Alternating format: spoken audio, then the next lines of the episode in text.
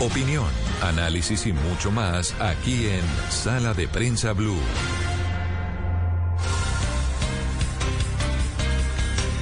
Muy bien, avanzamos en esta mañana de domingo y en medio de las muchas reflexiones que se hacen o que nos hacemos sobre no solamente los resultados de las elecciones, los resultados de hace una semana, sino sobre el rumbo que toman los países a la hora de elegir a quienes los van a gobernar, pues nos ponen a pensar no solamente de lo que ocurre en Colombia, también lo que ocurre en nuestro vecindario, incluso en países del famoso mundo avanzado como en Europa o los Estados Unidos.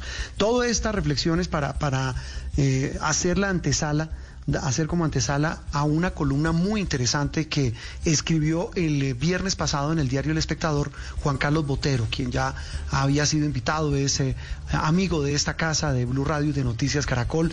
Juan Carlos, un gusto saludarte y gracias por estar de nuevo en Sala de Prensa Blue. Muchas gracias por esta invitación. Un cordial saludo a todos. Bueno, Juan Carlos, de la última columna en la que hablaba, si usted me recuerda y me corrige de Rodolfo Hernández a la de a la de este viernes, pues el tema sigue siendo o parece seguir siendo el mismo. El título lo dice todo, una fuerza política está triunfando. Dos puntos, el populismo.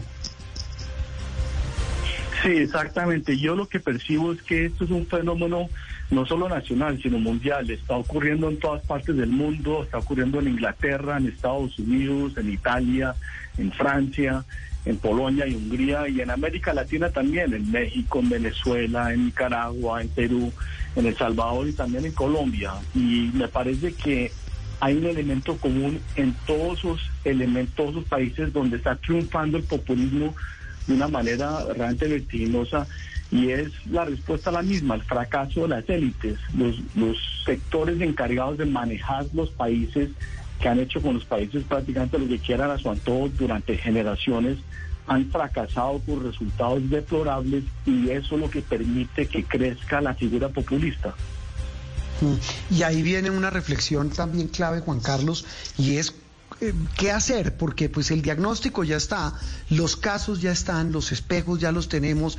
Mire lo que pasó en Venezuela hace 30 años, mire lo que pasó en Estados Unidos hace cuatro, con, un poco más con la elección de Trump, y como está pasando en muchísimos países del planeta, donde incluso se está poniendo en duda la supervivencia misma de la democracia. Y aquí estamos en la pepa, en el corazón de un proceso electoral. ¿Qué hacemos? ¿Qué reflexiones hacemos para tratar de buscar una salida y, tratar de entender que la, que la manera en que elijamos a quienes nos gobiernen, pues al final del camino va a definir lo que seamos como sociedad? Sí, sin duda. Y entiendo la necesidad de tomar decisiones a corto plazo, por quién vamos a votar y demás, pero desafortunadamente esto es una problemática que tiene demasiado tiempo atrás, demasiada inconformidad que viene acumulada desde hace realmente décadas. Entonces es muy difícil corregirlo a corto plazo. Sucede que cuando las, los sectores encargados de manejar los países no funcionan, pues el resultado social político es realmente catastrófico. Y lo estamos viendo en Colombia, lo estamos viendo de una manera dramática, se manifestó también en las marchas de protesta. Y es que entiendo tu punto, cómo hacer para preservar la democracia, pero es que el aspecto fundamental de la democracia es que tiene que ser eficiente, tiene que solucionar los problemas de las, de las personas, tiene que ser funcional.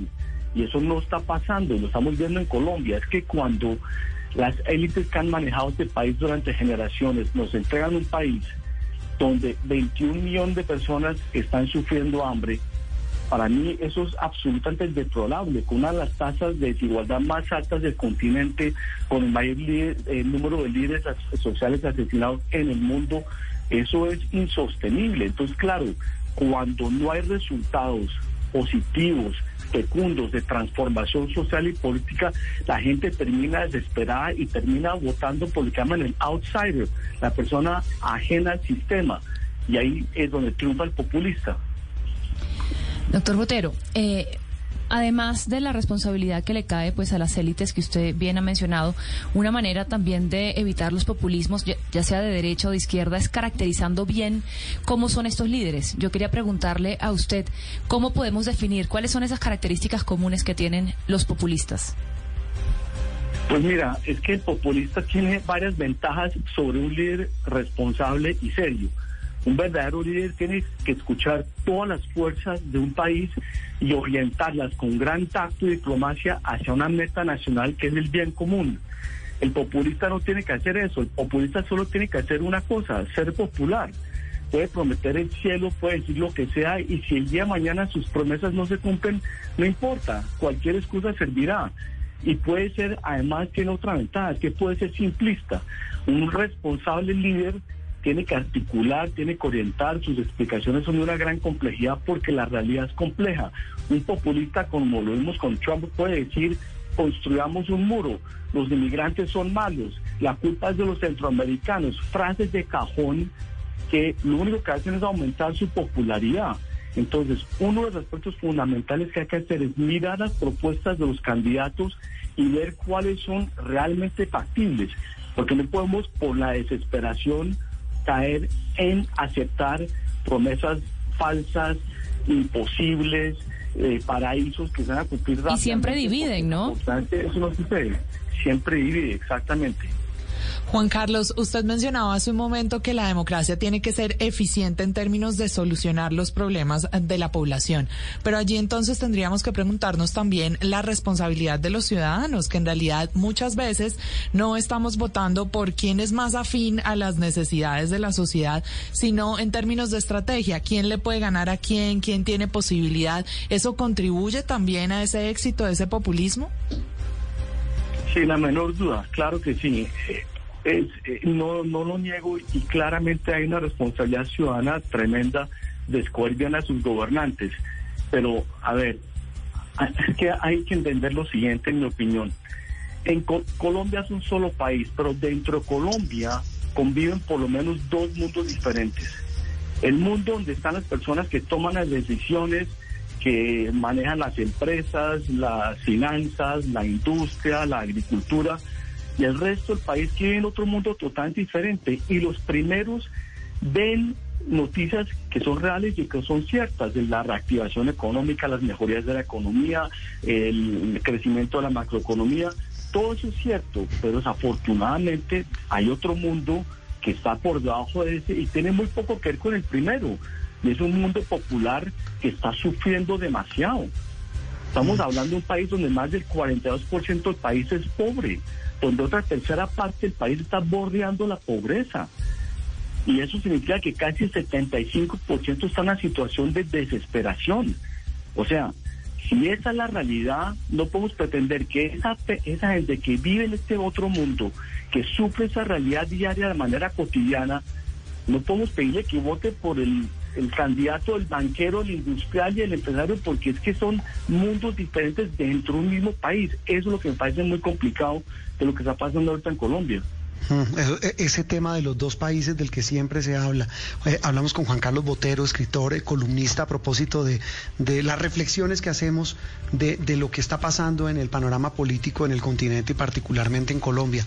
Juan Carlos, ese panorama que usted describe está ocurriendo en Colombia. ¿Vamos hacia allá? Mira, yo creo que sí, por lo siguiente.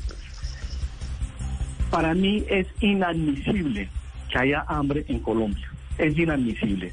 O sea, entiendo que eso suceda en ciertos países de África donde escasea el agua y donde la tierra simplemente no da. Pero en Colombia, un país donde es difícil encontrar un lugar donde no crezca algo, donde tenemos un pueblo trabajador, o sea, si la naturaleza es fecunda y fértil, el, el pueblo es trabajador, y sin embargo 21 millones de personas están sufriendo hambre, ¿cómo se lo explica uno? El resultado, la conclusión es inevitable, son las políticas fallidas de quienes han estado tomando las decisiones durante generaciones. Entonces, mm. claro, ante eso, pues lo que sucede es que surge la persona, el populista, naturalmente en ese vacío. Ya lo hemos visto, lo vimos en Venezuela, lo vimos en México. y estuve en las elecciones de México cuando ganó López Obrador y me llamó la atención que todas las personas con que hablaba, desde los empresarios y los financistas más ricos hasta la gente más humilde y más, más, eh, más sufriente, todos querían votar por López Obrador. ¿Por qué? Porque todos tenían en común, a pesar de sus grandes diferencias de riqueza y además, tenían en común la saturación con la corrupción. Todos querían rechazar la corrupción y querían votar porque es diferente. Y en ese contexto el que era diferente era López Obrador. Lo mismo pasa en Colombia. Ante semejante fracaso social tan dramático, pues la gente vota por el que es diferente. Eso es lo que nos está pasando. ¿Y, ese diferente en este caso es, Gustavo Petro? Sí, yo creo que sí, claramente. O sea, votan por la persona que no está asociada ni a la élite ni al sistema. Y a Rodolfo Hernández también, ¿no? Podría ser. Sí, con, con la diferencia enorme que Rodolfo Hernández, para mí, como un declarado admirador de Hitler, eso ya los califica por completo y me parece increíble que siga con una campaña después de haber dicho algo que en cualquier otro país quedaría condenado, o sea, se lo pongo de esta manera, si él hubiera dicho una frase como la que dijo que admiraba a Hitler, lo dice en Alemania, estaría en la cárcel, una, una condena de tres a cinco años de prisión, porque no se puede banalizar el nazismo ni los horrores que causó Hitler, y eso es lo que ha hecho Rodolfo Hernández. Mm, pero, pero retomemos, antes de que Andrina le preguntara de Rodolfo, el caso Petro, Juan Carlos. ¿Es, Juan Carlos, es, Gustavo Petro, representa ese, ese camino hacia donde vamos, el que usted escribe en su columna? Pues yo creo que las, las o sea, no es que no estamos hablando de lo que yo quiero o no quiero, lo que estamos viendo, lo que el, pueblo ya expresó una voluntad en esas primeras elecciones, me parece que es inequívoca, las, las mayorías están apoyando a Petro, falta todavía varios procesos, vamos, varias elecciones, vamos a ver qué sucede, pero yo creo que la popularidad de Petro obedece al desencanto que hay en el país, no solo por las, el fracaso de las élites, que es una cosa que lleva acumulada generaciones, como decía anteriormente, sino ante todo también el fracaso del uribismo que lleva 20 años en el poder y lo que ha entregado es un país que está prácticamente en ruinas. O sea, sin duda, tiene muchísimas eh, cosas buenas y ha habido una reactivación económica y todo, pero el resultado real es que debajo de eso hay gente que está en la calle y está sufriendo demasiado. Son de, es que, mira, estamos hablando de 7 millones de personas en la miseria absoluta. Eso es inaceptable. Hmm. Juan Carlos, eh, ¿ve inevitable ya ese cambio de modelo, al menos digamos de, de, de quien aspira a gobernar a Colombia? Y se lo pregunto eh, pues porque pues no solamente las encuestas, sino los resultados de las elecciones de hace una semana, eh, lo que pasó con el escrutinio de votos que incluso terminó dándole más curules al pacto histórico, que es la, bancada de, Gustavo Petro. ¿Usted ve inevitable que, que, Petro gane las elecciones de presidenciales? Mira, lo estoy viendo prácticamente inevitable, pero ahí repito, o quisiera reiterar un punto que es el siguiente. Yo lo que veo es que las clases dirigentes les parece incomprensible el voto por Petro y les parece que es un salto al vacío y un suicidio. Y es muy posible que lo sea, como lo hemos visto en Venezuela, en Nicaragua, en El Salvador, donde el populismo está acabando con todo. Pero yo entiendo el salto, porque es como la persona que está atrapada en un edificio en llamas y está contra la ventana y el fuego empieza, la obliga a saltar por la ventana y la gente de afuera que está en el andén criticando el salto. Eso es inaceptable. O sea, las clases dirigentes de nuestro, de nuestro país han quemado el edificio, han puesto al pueblo contra la ventana y después les parece un suicidio que salten. Pues bueno, pues es que si el edificio está en llamas, ¿qué otra opción hay? Es que una de las grandes lecciones, de las más tristes lecciones que nos depara la historia, es que los países también se suicidan. Nunca los vamos a olvidar. Los grandes imperios como Roma se suicidó por malos manejos, por no responder a las necesidades de la gente. Y muchísimos otros países. En Alemania, a comienzos de los años 30, abrazó las tesis más absurdas de un populista peligrosísimo y terminó con el país en ruinas. Entonces, seamos conscientes que los países también se pueden suicidar y ojalá eso no le pase a Colombia. Los países también se pueden suicidar. Juan Carlos, como siempre, un gusto escucharlo. Seguramente habrá eh, unas reflexiones que pues son suyas, son pues por supuesto muy respetables, pero que sin duda pues generan reacciones de todo tipo y, hacen parte de toda esta discusión nacional en la que estamos enfrascados. Juan Carlos, un gusto como siempre. Gracias por atendernos. Juan Roberto, muchas gracias. Juliana también, Adriana también. Les mando un fuerte abrazo a ustedes y a todos los oyentes. Gracias por la invitación. Las sociedades también se suicidan. La reflexión del escritor, periodista y columnista Juan Carlos Botero. Una reflexión que nos pone a pensar, dice él, sobre nuestros futuros, sobre nuestro destino y sobre em, todo lo que tiene que ver con las decisiones que como sociedad tenemos que tomar.